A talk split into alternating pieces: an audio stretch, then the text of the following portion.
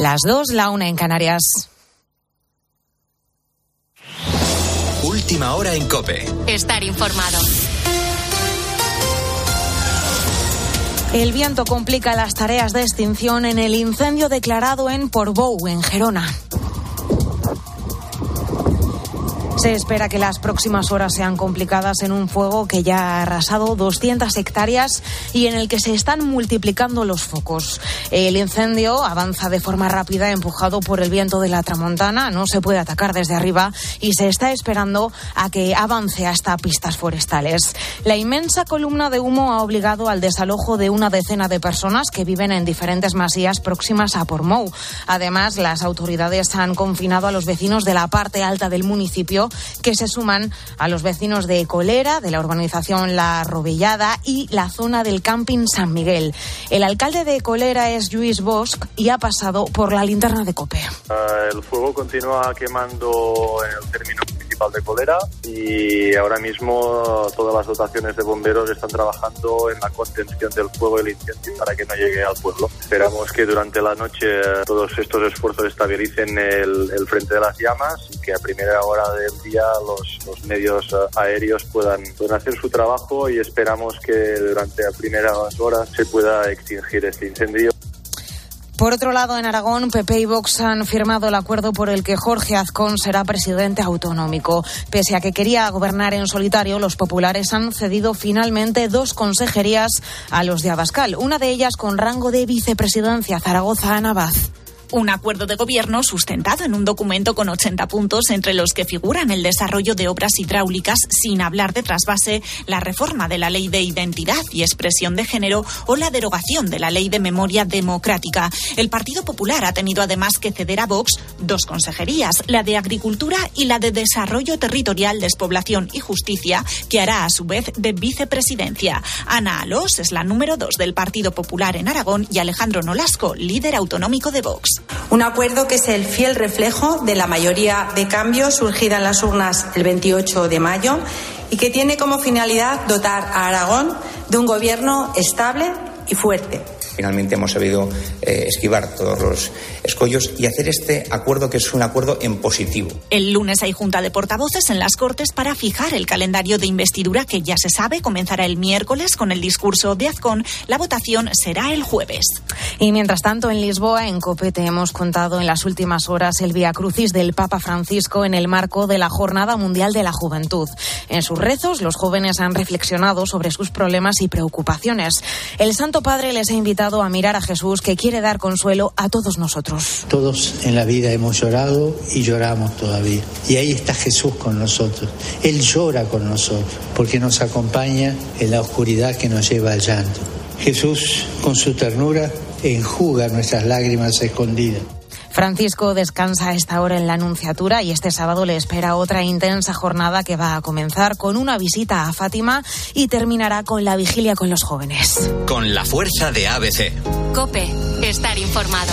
Y la selección española de fútbol femenino se la juega este sábado en Eco 10. España se mide hoy a las 7 frente a la selección suiza. Los de Bilda buscarán resarcirse de la derrota ante Japón y estar entre las 16 mejores selecciones del mundo. Se lo contamos todo en tiempo de juego. La selección de baloncesto masculino ha conseguido la victoria frente a Venezuela en el primer partido preparatorio previo al Mundial. Los de Escariolo consiguieron un resultado de 87-57. Esto dijo el entrenador español en zona mixta. Fieles a nuestra identidad, de cómo queremos jugar eh, atrás, eh, una defensa mm, activa y adelante con con un ataque con ritmo y, y altruista. El Barcelona se centra en traer en este mercado a Bernardo Silva. El equipo de Xavi quiere reforzarse tras la salida inminente al PSG de Usman Dembélé y el jugador portugués es el favorito de la entidad blaugrana. Además, el mercado sigue moviéndose y los equipos españoles buscan refuerzos de cara al comienzo de la nueva temporada. El Sevilla y el Granada han hecho oficial las contrataciones de Sou y Gonzalo Villar. Por otro lado, el Celta ha comunicado que Santi Mina no continuará en el club tras extinguir unilateralmente su contrato. Ahora sigues en la noche de Cope con Rosa Rosado. Cope, estar informado.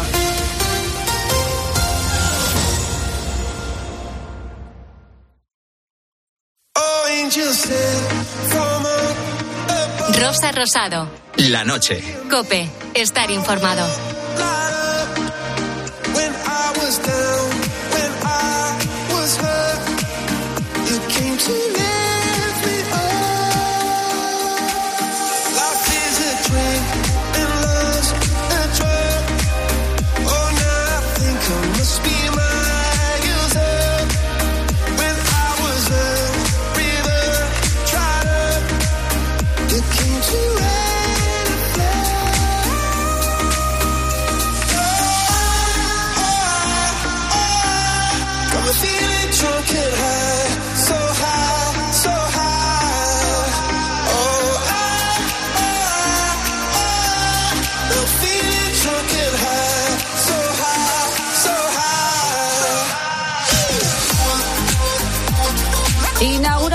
Nueva hora en la noche de Cope. En este sábado visitamos un pequeño pueblo de Ávila. Nos vamos a Gallegos de Altamiros, de apenas 80 habitantes. Se acaba de inaugurar una biblioteca que cuenta, fíjate, con 4.000 libros. ¿Cómo es posible? Pues es una historia bastante curiosa. Lleva por nombre Biblioteca Anastasio González. Y ha sido posible gracias al tesón de su hijo, Moisés González, que es el último maestro del pueblo. Moisés nos ha contado que esto ha sido posible gracias a la donación procedente de tres bibliotecas, la de la UNED, la de Rafael Alberti de Fuencarral El Pardo en Madrid y de la Biblioteca Provincial de Ávila. Al principio empezó juntando libros para niños y jóvenes, pero después fue ampliando ese catálogo. Los libros no son, esos 4.000 no son, no son míos, hay libros míos también, sobre todo en la sección, porque no solamente es literatura infantil y juvenil, luego también lo que hemos hecho ya, lo que he hecho pues es ampliarlo a otros sectores. Hay literatura general para la gente mayor y luego también filosofía, historia, arte, religión, psicología, o sea, hay un poco de todo, aunque inicialmente la, la idea mía fue fundamentalmente pues eh, hacer una literatura infantil o juvenil. Una biblioteca llena de cultura y de segundas oportunidades en la España vaciada, en concreto en un pueblo que, como otros muchos en España, se quedó sin niños. La gente se fue yendo a las grandes ciudades buscando una vida mejor y la escuela cerró en 1976. Ahora solo hay 80 vecinos. Son pocos, sí, pero Moisés González cree que la nueva biblioteca le será útil y allí los hemos colocado. Hemos trabajado pues muy a gusto. Ha sido un trabajo realmente que a mí me ha encantado, lo he disfrutado muchísimo. Que es verdad que son pocos vecinos, pero en verano se llena de gente y se llena de niños realmente. O sea que yo creo que sí que se puede aprovechar y además así se convierte también en un centro cultural para distintas actividades en verano. Esta biblioteca de Gaigos de Altamiros está ubicada en una gran casa de piedra de una sola planta que alberga también el centro de salud y el ayuntamiento. Es una sala con mucha luz, muy tranquila y con 4.000 libros. De todos ellos le preguntamos a Moisés cuál es su favorito. Quijote es el, libro que tiene que estar presente en todas partes, porque los clásicos son siempre los libros, yo creo que son siempre los libros más modernos. Pero además, como yo soy de filosofía, pues creo que los diálogos de Platón también es un libro que está allí y que están allí, los diálogos de Platón, y que ha, servido fundamentalmente para toda la cultura occidental. Así que yo creo que estos dos libros son, son, son importantísimos, pero vamos, todos ellos son libros muy interesantes. Esta biblioteca rural, que se ha hecho posible gracias a su esfuerzo, es todo un homenaje a los maestros del pueblo, como lo fue él y su padre. Y es un placer, sí, sí. Entonces, hacer. Eh, eh, en realidad, es para mí es un homenaje no solo ya a mi padre, que evidentemente eso también, pero sobre todo a los maestros rurales, a los que les tengo un especial, un especial cariño y yo creo que todo el mundo les debería tener, porque son los que han mantenido la cultura y las buenas letras en los pueblos, además con un trabajo muy sacrificado. Pues sí, un trabajo sin duda muy sacrificado el de los maestros de pueblo, una figura que nos ha marcado la infancia a muchos de nosotros. Escuchas la noche. Con Rosa Rosado. Cope, estar informado. Y si hay un libro que ha marcado la historia de nuestro país, efectivamente, es El Quijote de Cervantes, aunque para especial esta versión adaptada que mide 15 kilómetros. O sea, para mí es el Quijote más largo del mundo. Habrá Quijotes grandes, voluminosos, eh, de tapas anchas y grandes, pero largos. Yo creo que este debe ser el único Quijote que existe en el mundo. Eh. Es más largo que la diagonal de Barcelona. Y aún nos sobra cuatro kilómetros, porque la diagonal creo que tiene 11 kilómetros. Yo que no me imagino un Quijote de 15 kilómetros más grande que la diagonal de Barcelona, perdóname. Necesitas bici. Hombre, tanto que necesitas bici. bueno, vamos a enseguida a escuchar lo que nos tiene que contar Francisco Morales, que es de Barcelona y tiene 89 años y efectivamente eh, ahora lo que queremos es que nos cuentes tus recuerdos de tu primera bici, quién te enseñó a montar y sobre todo aquel viaje que te metiste con la dichosa bici. Y muchas veces, Rosa, esos golpes ocurren la primera vez que cogemos nuestra bici. Sí, caída tonta, tonta, la primera bicicleta que me compró mi papi me iba yo poco contento con mi bicicleta. Cogí el freno delante, cuando más rápido iba. Y pegué una voltereta, Dios mío, que todavía me duele el cuerpo. Qué clase de castaña más gorda que di. En la vida cogí más el freno delante. El de atrás, de rapana más. Venga, que me alegro. Efectivamente. Es que las, las tortas en bici, aunque se han parado, hacen mucho, duelen mucho. Duelen mucho, Te clavas el freno, te clavas la barra Y, esa. y los raspones. Yo he tenido caídas en bici que luego para ducharme, o sea, que veía las estrellas. Me cago en la mar. lo- si lo pica, que- si pica es que es cura. que cura. ¿Sigues yendo en bici tú, Rosa? Yo sigo, sí, sigo ¿En el yendo en bici, sí. Además con mi hijo, que aprendió hace un par de años, sí. Cuando podemos la cogemos. A mí no me sabe. gusta mucho, ¿no? No, no. Le dio miedo, pensé, bueno, pues eso que me ahorro. Ya, claro, pero bueno, tienes que insistirle un poco, ¿eh? Vale, vale, los vale. niños de hoy en día, si los amigos montan en bici, ellos aprenderán Es que a montar ese- en bici. ese es el problema. O si los padres Que les no- enseñan a montar en bici y van en bici, ellos Claro. también cogen la costumbre, porque Eso ahora los niños han pasado de la bici pequeñaja, esa con la que no Sí. sabes manejarte, Que, te- que se matan. Los niños de dos años se matan con la bici. No, hombre, no, van muy hay ni- rápido. Oh, van a mil. Sí, son como una bala. A mí me encanta verlos porque digo, madre mía, ese niño qué velocidad lleva. Pero pasan de eso al patinete. Es verdad. Entonces el patinete se está cargando la, la bicicleta antigua de nuestra Y infancia. hay mucha gente que no jugó de pequeño que van en patinete ahora por la ciudad con 45 años. Sí, sí. Con corbata y con patinete. ¿No es ridículo eso? A mí me parece ridículo. Pero no jugaste de pequeño, chaval. Pero Vas una, en patinete. es una pena que la bici se esté perdiendo un poquito por, por el patinete, que los chavales pasan directamente al eléctrico y pasan de la bici. A mí me gusta mucho ver los chavales en los pueblos con las bicicletas. Claro. En Madrid es más complicado, pero en las urbanizaciones Hay que ir en bici. tienes que enseñar a tu hijo a montar en bici, Vale. que le quite el miedo. No, si no tiene miedo, no le gusta, pero vale, le voy a enseñar. Me parece que ahora mismo agacharme en la riñonada para aguantarle el sillín. Sí, ya, sí, ya sé yo Ah. por dónde vienen los problemas hoy en día con los padres. Bueno, en fin, cuéntanos aquel viaje que te metiste con la dichosa bicicleta. En el Facebook del programa La Noche de Rosa Rosado, en nuestro Twitter arroba la noche guion bajo rosado y notas de voz al WhatsApp del programa el 687089770. Rosa Rosado. La noche. Cope. Estar informado. Ella fue a nacer en una fría sala de hospital. Cuando vio la luz, su frente se quebró como el cristal. Porque entre los dedos a su padre, como un pez se le escurrió. Hace un mes cumplió los 26. Solo pienso en ti. Hey, solo pienso en ti. Yo reconozco que poder estar aquí esta noche sentada al lado de este hombre es uno de los regalos que te hace la vida y estoy tan agradecida por ello. Muchas gracias a ti. Víctor Manuel, buenísimas noches. Buenas noches. Bueno, es que preguntarte algo es complicado cuando uno lo que quiere es transmitir la admiración y el agradecimiento por tu trabajo, por toda una vida de canciones. Muchas gracias, muchas gracias. Estoy muy feliz de estar aquí. Yo creo que no habíamos hecho Nunca. ninguna- nunca, no habíamos no. coincidido. Para mí es la primera Bueno. vez y es maravilloso eh, que con esta edad ya que tenemos poder hacer cosas por primera vez. Está bien. ¿Verdad que sí?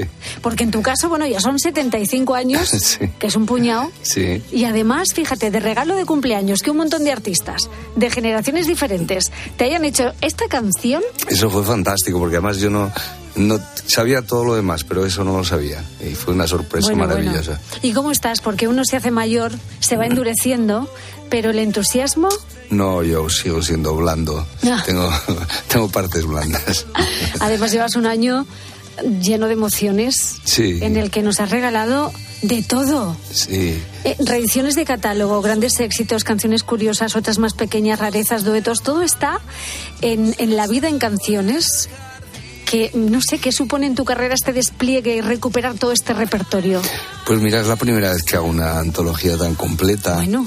Y la verdad es que cuando me lo propuso la compañía me pareció bien y dije que quería intervenir, que quería que no solo estuviesen los éxitos ahí dentro, sino también las canciones raras, las caras B, esas cosas que la gente percibe menos. Sí. Y quería darles valor y, y por eso hay canciones ahí maravillosas aparte, solo pienso en ti, en fin, de las clásicas, pero hay canciones muy estimables que no fueron tan conocidas. Bueno, es muy interesante echarle un ojo a esta vida en canciones, que además también es una gira, una gira Sí. que, bueno, que, que esto es una celebración por todo lo alto. E- Esto es un alto en el camino, pero seguir sigues, ¿no? Sí, seguimos, seguimos. Bueno, ¿y se emociona más el Víctor Manuel de antes o el de ahora?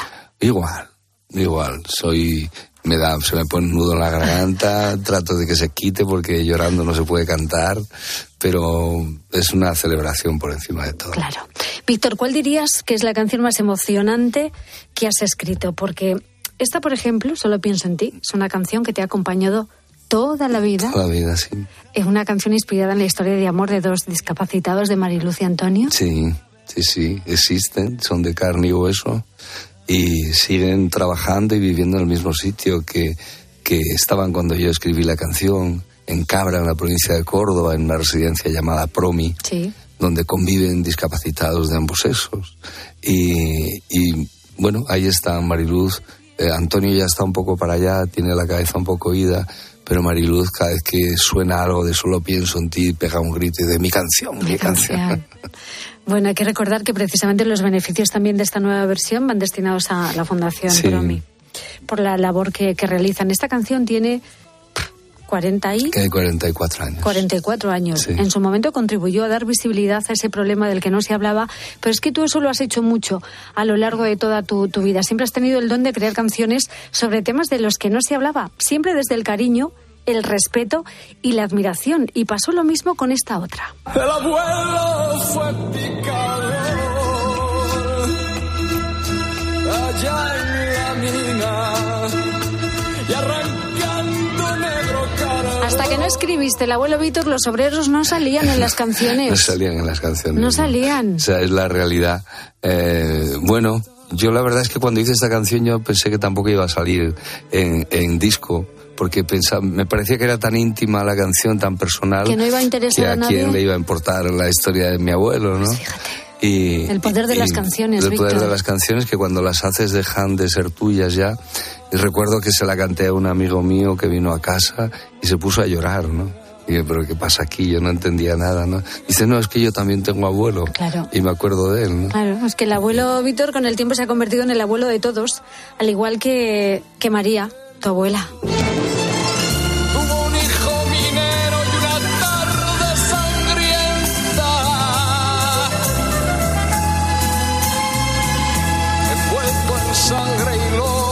Es una canción que parte de ella. Sí, arranca de ella. De, era una mujer muy, muy abnegada, muy, muy dura, muy dulce al mismo tiempo, ¿no? Eh, en su entierro había miles de personas, porque ella nunca dejó de ir a un entierro, a un funeral de alguien que estuviese en, en la onda cercana a ella, ¿no? Sí, sí, sí. Y era una mujer fantástica. ¿Cómo son esas mujeres de pueblo? ¿Cuánta grandeza hay en sus corazones? Yo, yo lo veo en mi madre, ¿no? Yo soy de un pueblo de Ciudad Real y desde luego mi madre también es muy mayor. Y vivieron una época mucho más heroica, vivieron un mundo que tuvieron que inventar, que conquistar, y eso es un regalo, ¿no? Que, que, hemos recibido todos nosotros. Sí, la verdad es que, y después la transmisión que ella ha dejado, por ejemplo, ¿no? Hay una historia maravillosa que te la resumo, ¿no?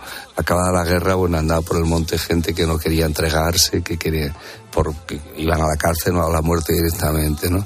Y una madrugada hubo un tiroteo allí encima del pueblo y cuando subieron a ver los vecinos del pueblo, había dos chavales eh, acribillados a balazo. ¿no? Entonces los guardias les dijeron a los vecinos del pueblo, atrás todos, atrás todos. Y María, la abuela, se despegó de ellos y fue caminando hasta donde estaban los chavales. Y cuando estaban cerca, un guardia le dijo, alto o disparo. Siguió caminando, sacó un pañuelo del bolsillo, les limpió la sangre de la cara, les cerró los ojos y volvió para casa. Fíjate. Qué valentía. Esas cosas. Esas cosas. Bueno, hablando de, de mujeres. Siento tu mano fría correr despacio sobre mi piel y tu pecho en mi pecho y tu desnudez. Ya olvido reproches que imaginé. Esta canción es un regalo. Es una canción en la que reivindicas la recuperación del folclore que ya lo hacías hace más de 50 años y que ahora le das una nueva vida con Rosalén. Me ha dado una nueva vida esta chica, esta María tan esta querida. María. La verdad es que me, me ha quitado 50 años de encima. Ah, mira. Y nadie mejor que ella, que pone Sí. el folclore siempre por montera, como buena manchega que es. Sí, además ha hecho un disco preciosísimo. Ahora Matriz, Sí, es una Matriz. joya. Eh, este tema también es muy importante, ¿verdad? Es muy importante porque fue como un parteaguas, ¿no? Había hecho un disco anterior que era toda música asturiana, o que tenía que ver con Asturias, el abuelo Víctor, Pasearinos, todo eso. Y de repente yo pensé que no me podía quedar ahí. Tenía que buscar otro tipo de músicas. Hice ese segundo disco donde la cabeza era esto, quiero abrazarte tanto, y que tenía, bueno, fue una canción que fue fortísima en muchos países de América y me abrió las puertas de América en 1970, ¿no? Es una maravilla. Bueno, y es que al igual que, que Rosalén, tú tampoco te, te quedaste en el folclore, a pesar de ser el autor de, de himnos asturianos, como decías, como Asturias o el abuelo Víctor, que nunca te has encasillado. Al contrario, tú siempre has estado en cada momento muy pegado a lo que vivías y a lo que veías.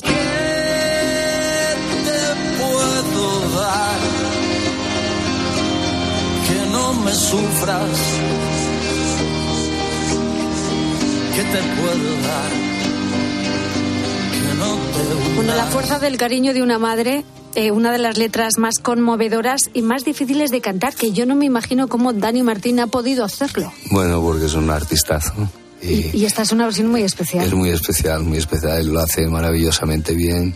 Es una canción muy extrema que él me confesó cuando la había grabado. Dice, ahora la he entendido perfectamente. La letra dice, yo escuchándola toda la vida con mis padres de pequeño y tal, pero ahora ya la he pillado Hay completamente. que cantarla, ¿eh? Sí.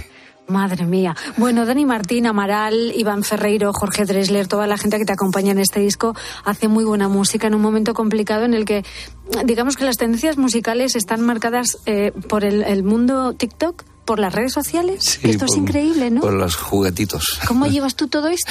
Bueno, uh, yo, yo me asomo al balcón y miro y, y- Yo también, y- ya está. y ya ve- está. Veo lo que pasa, ¿no? Pero me, me cuesta participar de todo eso. Me Claro. cuesta, no estoy en redes, entonces, bueno, cuando los eh, nietos me abren las redes y tal y, y veo tantos gatitos, ¿no? Que digo, ¿de dónde han salido tantos gatitos? Efectivamente, ¿de dónde han salido? Pero bueno, te llevas bien con las nuevas generaciones. Te hemos visto en los dos increíbles de televisión y la experiencia, bueno, ha sido muy buena, ¿no? Mm. Sí, ha sido muy buena. Yo me quedé con Chema, con mi Chema, con, mi Chema, Chema. Rivas, y bueno, pues llegamos hasta donde podíamos. Ahí hay gente que canta infinitamente mejor que nosotros juntos. Bueno, pero pocas veces te hemos visto en un programa de televisión, en un espectáculo así. Yo decía, no me lo puedo creer, Víctor Manuel, ¿sí? Sí, sí, sí, me resultaba atractivo. Y yo la verdad es que, bueno, pues, Chema me preguntaba cosas continuamente de la procesión y tal, ¿no? Y cada cosa que le contaba, eh, en fin, no voy a decir lo que decía él. Me parece, no me, no me. Alucinaba. Es- Es que, que tú puedas entenderte con gente mucho más joven que tú es el poder de la música, ¿no? También. Sí, sí, sí, hay un terreno común de entendimiento y de, de gusto, que a, a está en otra música, le gusta otra Otro música rollo. diferente, Sí. ¿no? Pero me decía, él dice, pero es claro, esto de solo pienso en ti, esto es una canción dificilísima. Digo, no, hombre, no, que va a ser difícil. Sí, difícil de cantar. Dice, no, yo que, fíjate, yo toco Jimi Hendrix con mi padre y tal, y me divierto mucho, pero es que esto es complejísimo. Chema, esto es otra cosa, es que estás con Víctor Manuel, esto es otra cosa, claro. Bueno, de las nuevas generaciones pasamos a una leyenda. Cuando llamas estoy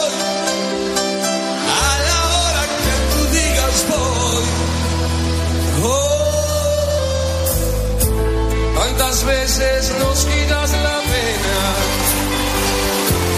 como tantas es amargo tus amores. Bueno, ¿y cuántas penas nos ha quitado Pablo Milanés? ¿Verdad que ha sido un prodigio cómo cantaba y cómo componía? Era lo más, lo más, a cualquiera de la profesión que le preguntes quién canta bien, Pablo Milanés. Quién compone canciones extremadamente hermosas, Pablo, Milanés. No era insustituible, ¿no? Qué Era- despedida más dura, ¿verdad? ha sido muy duro. Sí.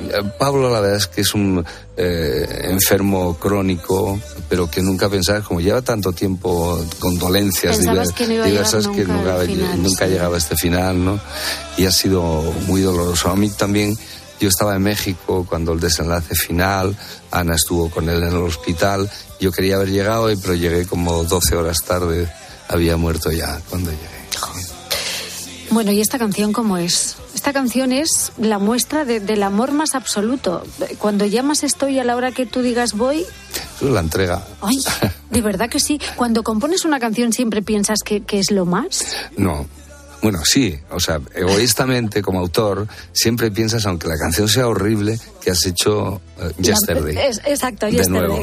Y, y después a la mañana siguiente lo vuelves a escuchar y ya ves que no, o sea que... Y luego hay- pones los pies en la tierra eh, y dices que he hecho aquí? aterrizas y ves que hay cosas que están bien, pero... eh, pero ah, Pero el entusiasmo que te produce el escribir algo donde no hay nada, llenar un papel en blanco, escribir una melodía que no existía antes, pues es un entusiasmo yo creo que común a todos los que componemos canciones. Bueno, llevas más de cinco décadas componiendo canciones. ¿Cuántas habrás compuesto? Pues casi 600 ya. ¿Y de las 600 canciones están bien? No. ¿Cuántas? Bueno, yo con que con 60, el 10%, todo esto siempre es el 10%, ya me conformaría, ¿no? No, creo que sí, hay cosas estimables y que me han salido bien, ¿no? Hombre, tú ahora que Eh, revisas tus canciones, ¿cambiarías algo? No. Eh, sí, en algunas sí, pero vamos, a la mayoría no. Pero poco. Están así, además, algunas las más antiguas las hice, que yo qué sé, un poco aturullado, ¿no? Sin saber un poco lo que estaba haciendo. Esos eran los comienzos. Cuando ¿Recuerdas, empiezas- ¿Recuerdas el momento en el que te decidiste hacer canciones? Eh, Sí, sí, era muy jovencito, ¿eh? Y es como un impulso que está fuera de ti, o sea, que tú no controlas, ¿no? Porque hay gente maravillosa eh, que canta y que toca el piano y que nunca ha escrito una nota propia, una canción propia, ¿no? Y, y ese otro impulso, que es el que tiene el que quiere escribir canciones, ese no se sabe de dónde nace, ¿no? Porque yo con 12 años me arranqué a escribir una canción malísima, por cierto, ¿no? Que nunca he grabado ni nada, pero el impulso es el primero de escribir una canción, eso es lo importante. ¿Y desde cuándo empiezas a contar? ¿Desde que llegas a Madrid? Em, cantaba ya en Asturias, cantaba en, en una orquesta incluso, y con- en concursos y tal. Y después ya cuando vine a Madrid, seguía escribiendo canciones que no valían nada, ¿no? Y seguía escuchando sobre todo a los maestros que me enseñaban cómo debería componer yo en el futuro, o cómo intentar componer, ¿no? Pero tú querías cantar y tú querías Yo quería cantar y, y, eh, ¿sabes lo que pasa? Que cuando quieres cantar, yo se lo cuento muchas veces a la gente más joven, ¿no? Me decía Chema, dice, ¿tú quieres cantar? No hagas otra cosa. O sea, no te despistes, no cultives aguacates, no te metas a hacer otra cosa, canta. Canta y que el único objetivo es cantar y escribir canciones, pues adelante, ¿no? Porque eso es lo que te da verdaderamente fuerza, ¿no? Yo incluso en los peores momentos de, de- de trabajo y de dificultades, nunca pensé que podía hacer otra cosa más que cantar. Cantar. Bueno, empezaste a componer escuchando a otros en la radio. Mm. Qué maravilla la radio. ¿Escuchas mucho la radio ahora? Escucho mucho la radio. Mi casa está llena de radios por todas las habitaciones. Paso de una habitación a otra y sigo escuchando radio y me, me gusta mucho. Y en carretera siempre. ¿no? ¿Y tú que has cantado tantas veces a España, crees que el país está más tranquilo de lo que contamos en la radio o de lo que leemos en la prensa? Porque tenemos un lío pff, morrocotudo, ¿eh? Sí, yo creo que hay una agitación extra que cuando sales de repente de este ámbito de la M30 se, se diluye un poquito. Bueno, tampoco hemos avanzado mucho hoy en día porque casi nada está en su sitio. eh, ya lo decías tú, ¿eh? Así rezaba tu disco anterior y yo creo que poco han cambiado las cosas. No, están peor. Tan peor, Evidentemente, ¿no? Sí, era, esto era hace cuatro años. Me acuerdo que la primera pregunta de aquellas entrevistas de promoción era siempre, ¿qué es lo que no está en su sitio? Exactamente. Ahora ya no me lo pregunta nadie. Bueno, Víctor Manuel es la banda sonora de un país y además una hemeroteca, porque desde el, el compromiso político eh, ha retratado por igual el amor, la melancolía y la esperanza de varias generaciones de españoles. Hoy puede ser un gran día. Plantéatelo así. Aprovecharlo o que pase de largo. Esta es una grandísima canción también, ¿eh? Sí. ¿Te hubiera gustado? Este chico, el compositor de esta canción, promete. Promete, ¿no? ¿Te hubiera gustado mm, que fuera tuya? Ah, Sí, también. De todas las de Joan Manuel me hubiese gustado que fueran ¿Cómo es mías. posible? ¿Cómo te puede salir algo así tan bello, no? Sí, es un maestro que, que se retira fatalmente. Nos ¿Cómo queda- puede ser que lo deje, verdad? Sí, nos queda toda su música y alguna canción más que escribirá en el futuro porque dice que a eso no va a renunciar. Mm, bueno, hace el, el concierto el 23 en Barcelona. El último, sí. Se despide el día antes de Nochebuena, que no hay derecho a que nos haga esto. Me parece mentira. ¿Tú crees que se va a arrepentir? No, no, no es, retira de verdad. no es Miguel Ríos.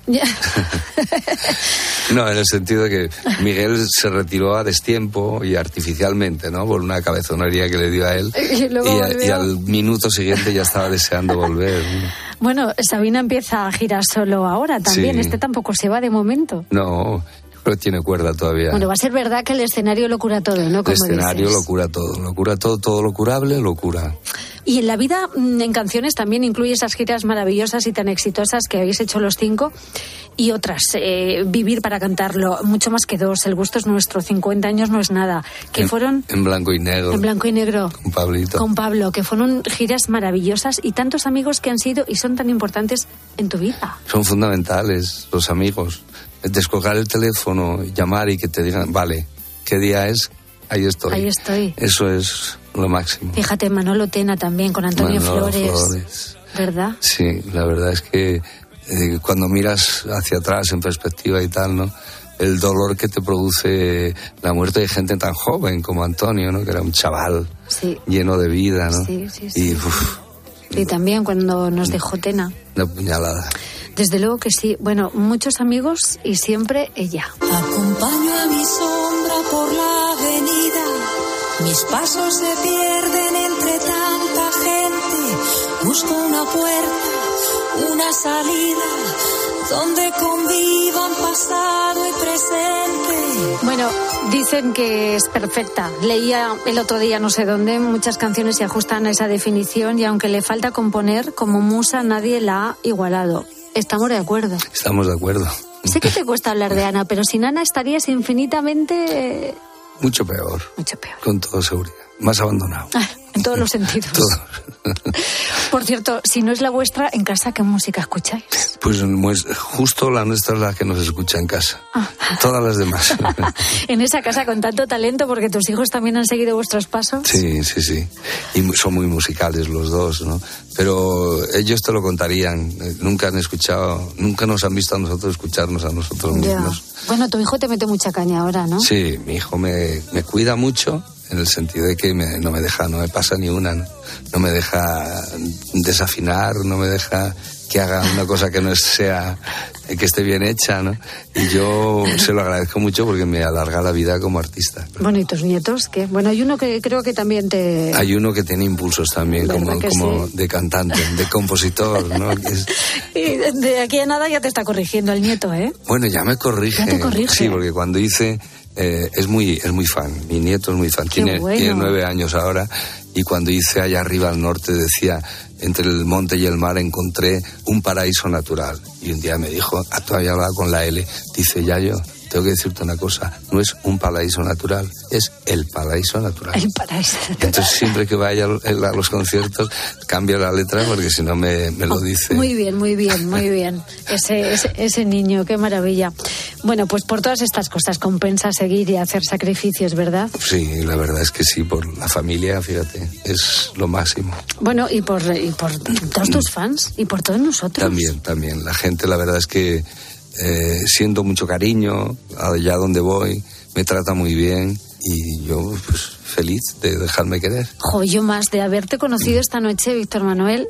Gracias por este regalo inmenso que nos has hecho por tus 75 cumpleaños y que sigamos soplando velas, pero Velas, muchos bueno, más años. A ver hasta cuándo. Pues hasta donde sea, ¿no? Que sean muchos años más. Ojalá. Tengo ganas de escribir canciones y lo voy a hacer. Ya, de hecho, ya lo estoy haciendo. Bueno, pues que así sea. Víctor Manuel, un placer. Gracias.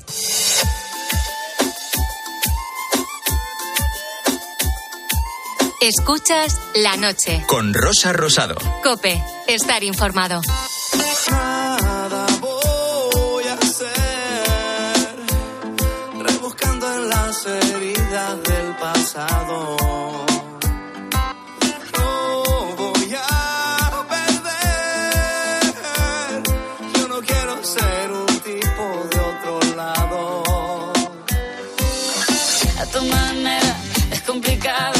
En una bici que te lleve a todos lados. Un vallenato desesperado, una cartica que yo guardo donde te escribí, que te sueñe que te quiero. tanto. Bueno, esta canción de esa querida Carlos Vives tiene como protagonista la bicicleta, de la que estamos hablando esta noche con los oyentes, porque montar en bici mejora la salud, tanto a nivel físico como mental, ganas agilidad, fuerza, liberas estrés, potencias los reflejos, ¿o no? Porque si, si habéis visto las imágenes del alcalde de Bilbao, el pobre que se cayó hace unos días a plomo, ¿eh? estando casi Estando parado. parado. Esto pasa. No, no te preocupes, estará ahí el caballeto, la burra, como se llame, eso que aguanta. Y al final no, no, está eso y palmas. Que es lo que tiene la bici, que a veces te juega malas pasadas y acabas en el suelo. Entonces, de esas caídas épicas hablamos hoy con los oyentes. Caídas épicas, Rosa, en las que podemos rompernos algo nosotros, pero también podemos romper el cuadro de la bici. Podemos romper muchas cosas. Pues sí, la primera caída que yo me pegué en bicicleta tenía unos nueve años y quebré hasta los huevos. Sí, llevaba un cartón de huevos en una bolsa y salieron huevos por todos lados. Pero bueno, es una anécdota.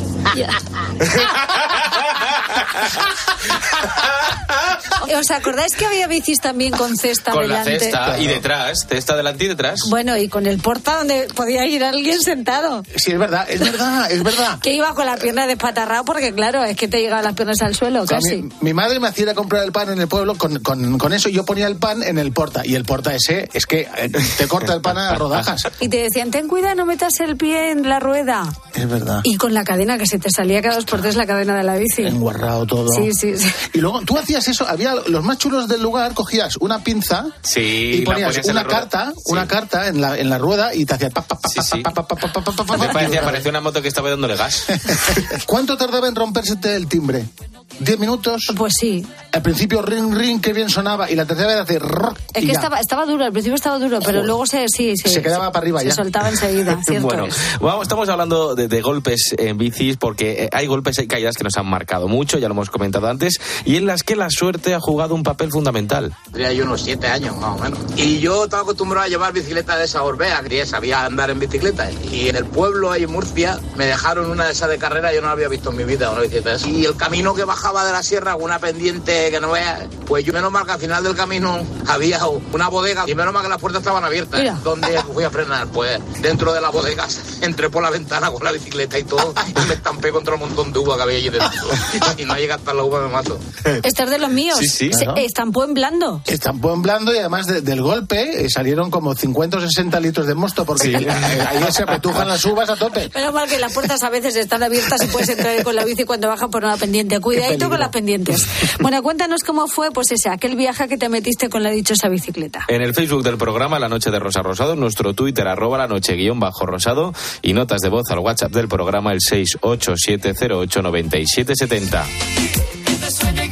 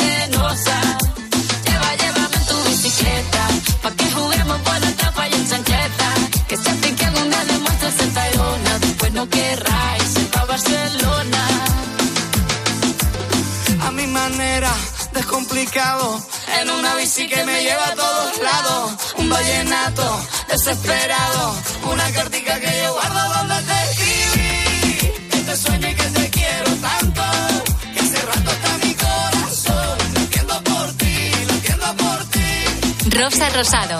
La noche. Cope. Estar informado.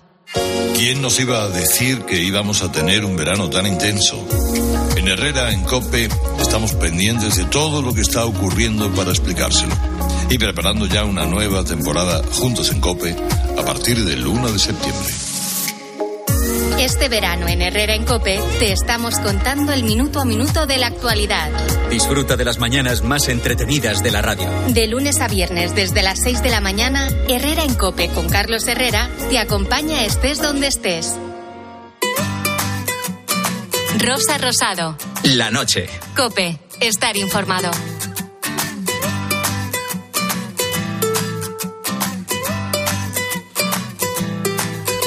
Cada semana nos gusta compartir contigo aquí en la noche de Cope un montón de noticias curiosas e historias interesantes, Rosa, Sáez. ¿quién no se ha leído eh, el Quijote o por lo menos alguna versión del Quijote? Porque gente, yo, yo ¿eh? entiendo que ahora los niños pues cojan el, el Quijote original y no entiendan algunas palabras, pero hay versiones que están muy bien adaptadas.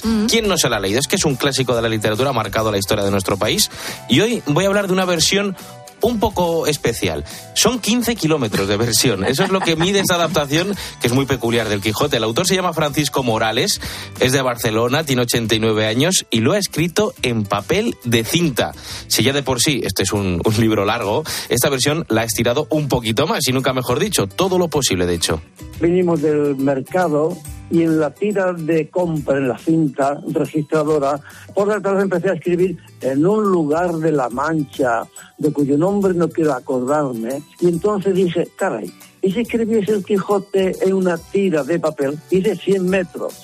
Y entonces ya empecé a comprar rollo y a pegar el rollo hasta que me copié exactamente el libro del Quijote, la primera parte, Madre mía, esto es pura pasión por el Quijote. Pues sí, Entiendo que es frase por frase en una tira larguísima Como de las 15 que te dan en kilómetros. el, para que la gente se lo imagine, como las que te dan cuando vas a comprar en el supermercado, en ese papel de papel cinta. térmico. Ese, Claro. ese papel Ah, térmico. fíjate. Pues mira, Francisco leyó el Quijote por primera vez con 13 años y desde entonces no ha dejado de profundizar en la vida y obra de Cervantes, es que es su pasión.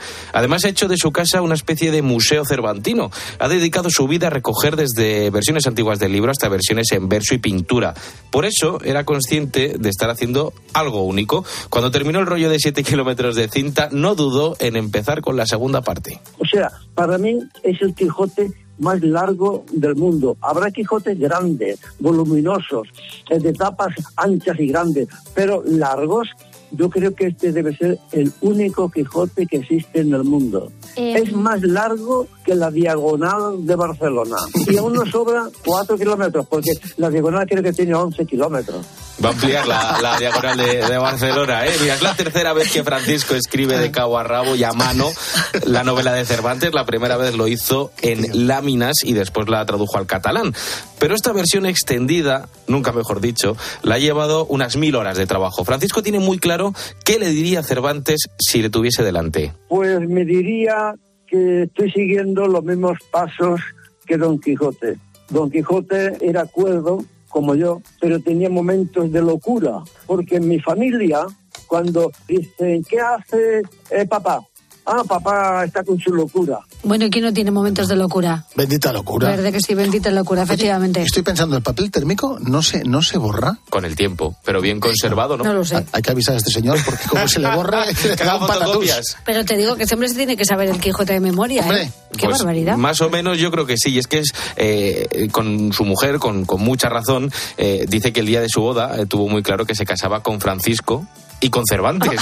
Todo lo que ha hecho Francisco siempre ha sido para él y por su pasión. Pero ahora es que esta noticia también tiene un pequeño deseo. Me gustaría que, si es tan largo, si alguien supiera para ponerlos en los Guinness, sí que me gustaría que se pusiera en contacto conmigo para poder, a ver si lo podemos poner en los Guinness.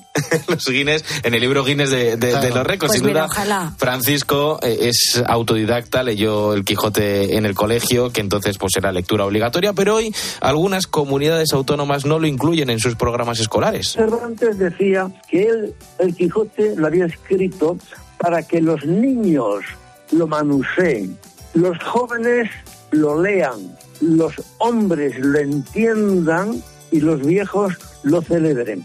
Pues sí, señor. Francisco ha escrito el Quijote en 15 kilómetros de papel de cinta, sin querer recibir nada a cambio. Y es verdad que gracias a la pasión de Quijotes como Francisco podemos seguir defendiendo nuestra literatura y meternos el gusanillo de consultarlo, leerlo y volverlo a disfrutar.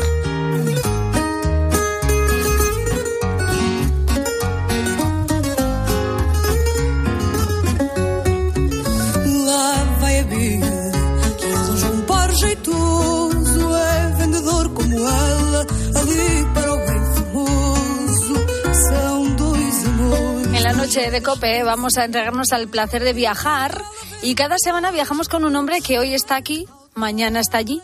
Ahora me ha dicho que ha pasado la frontera y puede que esté a punto de huir del país. Mm, No sé, ¿dónde anda Pedro Madera esta noche? Querido, buenísimas noches. Pues mira, con esa música y ante los temores fiscales, aunque yo no soy rico, digo, mira, qué buena excusa para ver cómo está el tema inmobiliario en Portugal. Y con eso me he ido a Badajoz. Y he dicho, ay, pues me voy a ir a comprar unas tacinas a Badajoz y me voy ya de paso, quieras o no, a comprar unas prendas textiles a Portugal. Anda y de paso a, una- a mi zona favorita de Portugal, porque lo tiene todo. Tiene encinas, tiene dehesa y tiene mar, porque hoy nos vamos al Alentejo, Alentejo, que la gente piensa, bueno, eso es como Extremadura, es como Extremadura. Pues no, Extremadura está muy bien, pero si Extremadura lo prolongas al mar y lo llevas a sitios como Comporta o a las cercanías de San Bulleira do Mar, que es un santuario para surfistas, dado que yo no tengo cuerpo de surfista, pues está bien ir allí y tomar unos, unas, unos pescaditos a la brasa, que siempre está muy bien. No conozco mucho Portugal. Yo he estado en Tui hace muchísimos años, pero me consta que Sí. además de ser buenos vecinos, el país prácticamente entero es una joya. Pero eh, lo que es el Alentejo eh, significa literalmente detrás del río Tajo. Eso es, es que realmente su ubicación es seguir el Tajo y cuando estamos pasado Badajoz, la carretera natural para ir hasta Lisboa, sigue por el Vas, Extremos, Évora y llega a Lisboa. Por eso es, seguir más o menos el, el- el recorrido que hace el río Tajo, muy orgulloso en Toledo, pero también tiene un tramo portugués maravilloso, lleno de pueblos estupendos. Razón. Y, y además es que a mí me parece que es una zona preciosa. La gente, tengo un amigo que dice que, por- que el Alentejo es muy bonito porque descubrieron después la ventana de aluminio. Y la ventana de aluminio, tú y yo sabemos que ha hecho mucho daño a la estética de los pueblos. y, es- y ellos saltaron el periodo del aluminio dorado y entonces ya llegaron al PVC que imitaba madera. Y el blanco va muy bien con todo también y por eso las casas y los pueblos de Alentejo a mí me parecen maravillosos. Mira, nada más, eh, el Vas es un poquito más feo, pero nada más pasar unos kilómetros, uno llega a Borba y estos días ahora que están en vendimia, que el aire, el ambiente tiene un tono dulzón porque están ahí con el viñedo, en que todavía se había algunos carros tirados por caballerizas que llevan la viña la cooperativa. A mí me parece una, un- una historia preciosa.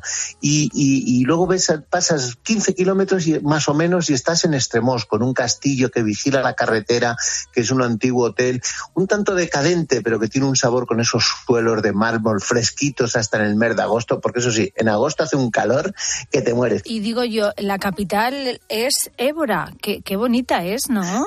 Bu- Bueno, Évora es muy bonita, pero administrativamente yo creo que no es la capital. La capital es Portalegre, creo. Pero vamos, Portalegre quizás no sea la ciudad más bonita, que me acabo de ganar algunos enemigos eh, en Portalegre. Realmente Évora es deliciosa, con el templo de Diana, que es un templo eh, de estilo clásico Eso en sale el en todas las la fotos, ciudad. eso sí que lo he visto yo, ¿eh? Pero- es el postaleo. Sí. Postaleo es así, es un templo del siglo II, un templo, un templo romano, uno de los mejores conservados de Europa, y enfrente te recomiendo que si vas, hay un hotel que es la Posada del Hoyos, que está enfrente, o sea, es cruzar la calle y algunas habitaciones da al casco viejo maravilloso, perfecto para pornoctar, para pasear, para para tomar esos esos guisos de caldereta, esa cocina de la zona y me parece la ciudad es esa es un poco Évora es un poco la el referente el referente zona. institucional. Luego una ciudad muy importante también es Beja, Bella que es muy importante para el tema agrícola y muy bonita con un castillo y para mí una ciudad preciosa menos conocida es Mértola. Mértola está en el sur ya cerca del límite con el Alentejo y ahí el río Guadiana no sabe si quiere cantar flamenco cantar fado, si ser español, que si ser portugués, que si ser andaluz y es una ciudad a mí me parece preciosa. O sea, además hay una churrería en el casco viejo de Mértola que es que yo a veces me he desviado 15 kilómetros para ir a desayunar ahí y amanecer junto al río, des- vamos, mm, uno de los sitios estupendos, de verdad, maravilloso. Aquí mucho bacalao y un vino estupendo, porque en la cocina portuguesa también es para hablar de ella, ¿eh? Bueno, mira, eh, eh, bacalao obligatorio. Por Lo primero porque los portugueses son los grandes inventores del bacalao desalado y sus marineros y sus exploradores y sus navegantes y sus comerciantes lo traían de las costas de Islandia, de, Noruega y son unos grandes aventureros. Vino muy bueno, a Borba estupendo. Y luego un patrimonio que, que no le damos importancia nosotros, yo creo que porque tenemos mucho y dirán, no, el aceite español, el aceite español, el aceite de Moura. Y todavía quedan panaderos de esos de pueblo, de estos que estamos perdiendo muchos en España. Pues en Portugal no sé si por suerte o por desgracia, el viejito ese que hace pan todavía sigue ahí trabajando, trabajando y chorretón de aceite con, con, con una pinta de pimentón, buen café y eso es un desayuno perfecto y me parece una ciudad estupenda. Moura, y mira, y por encima de Moura, que hay una masa de pantanos y de, de una zona húmedas estupendas, pues hay un pueblo que se llama Montserrat. Montserrat es un pueblo de esos pueblos bonitos que todos los habitantes cuidan de que tengan la flor en su sitio en primavera, que Qué las bueno. calles están bien empedradas, Sitios maravilloso. auténticos, Claro.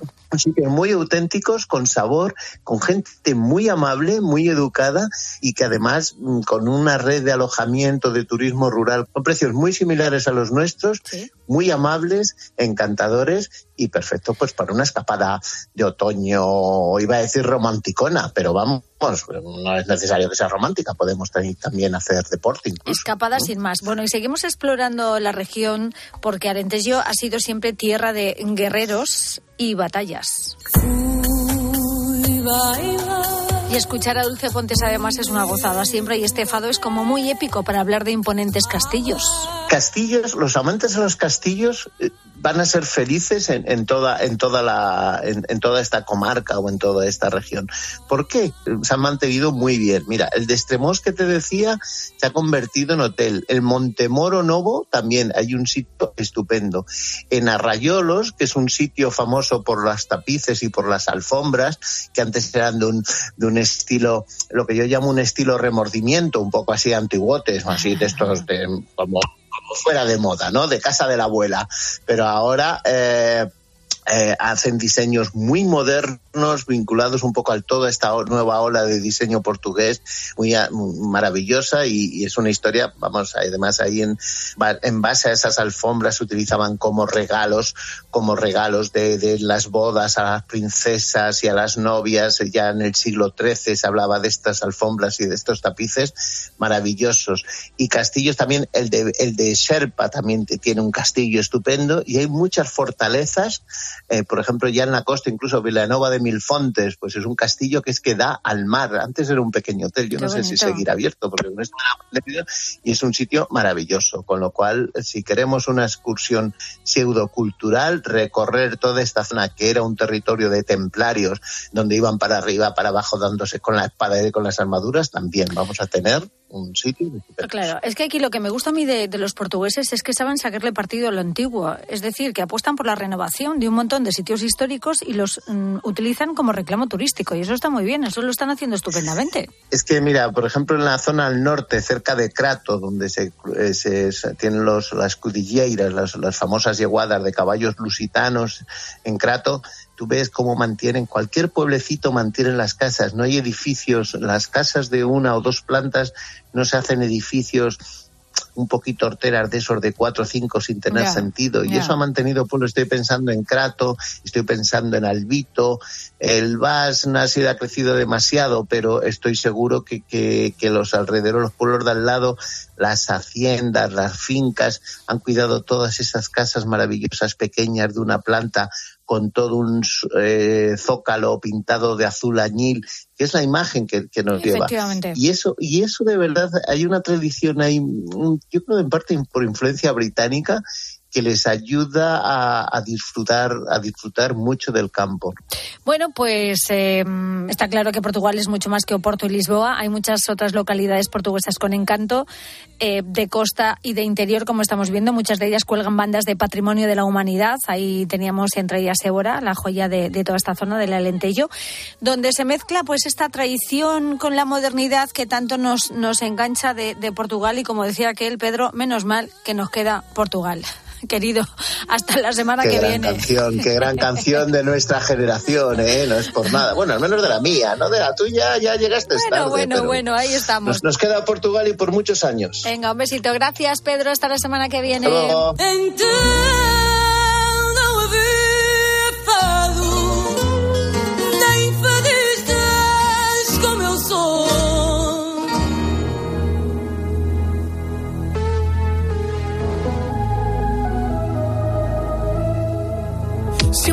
Hablamos terminamos en lo mismo. Los dos queremos, pero nunca va a pasar. Ya estás con alguien con quien pasar los domingos, pero estamos igual. Nos falta una mitad. La mitad de me muero por verte, pero no va a pasar. Vuelvo mañana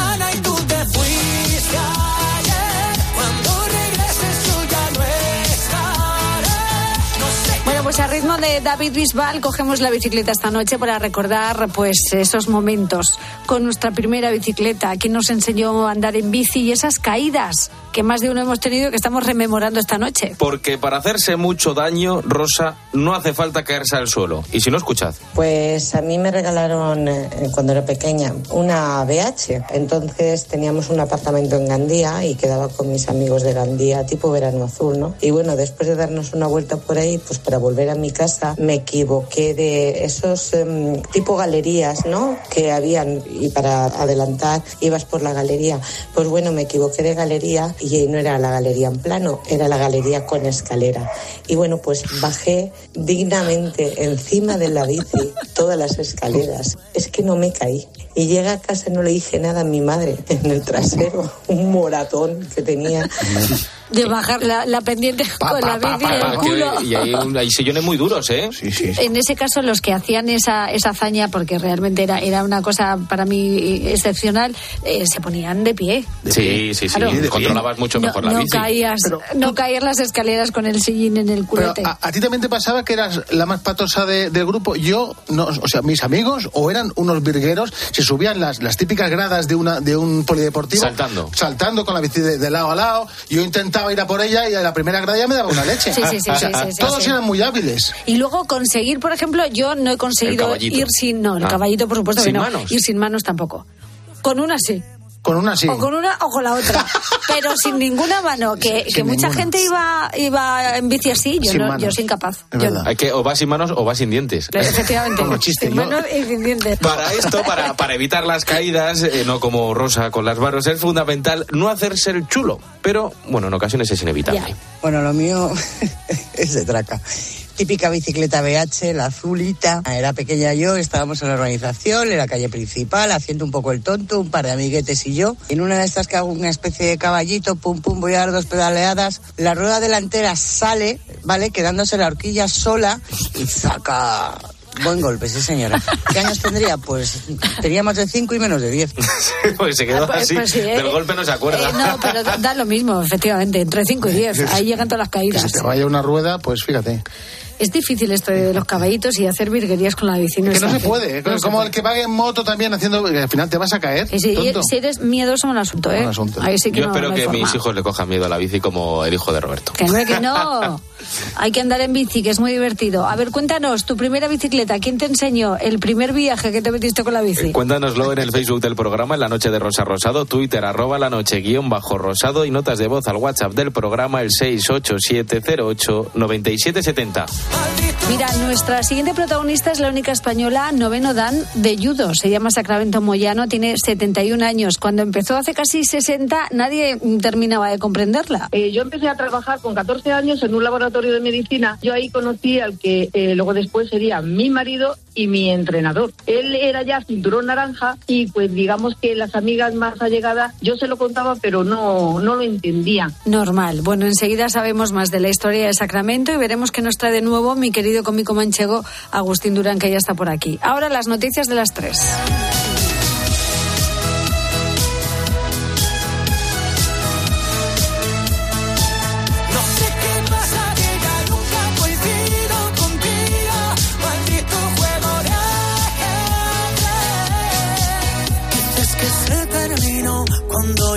Echo de menos, pero cuando digo adiós, tú dices sola de nuevo tantas vueltas, tantas vueltas que ya perdí la cuenta.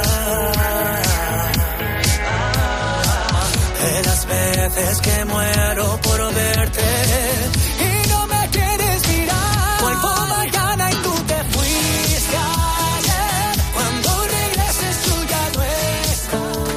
Testigos de la fe. La vivencia de los cristianos en COPE. Joaquín Tamarit, nuevo presidente de Vida Ascendente. sobre todo en los encuentros que tenemos. Fíjate, el- la esencia del movimiento son los grupos en las parroquias, donde los mayores se reúnen, comparten la vida espiritual y el impacto de la vida espiritual en la vida cotidiana. Y ahí comparten los problemas sin ningún tipo de crítica. Y es un comentario, es un compartir tan, tan abierto, donde se sienten acogidos y nacen unos lazos de amistad que son fuertísimos.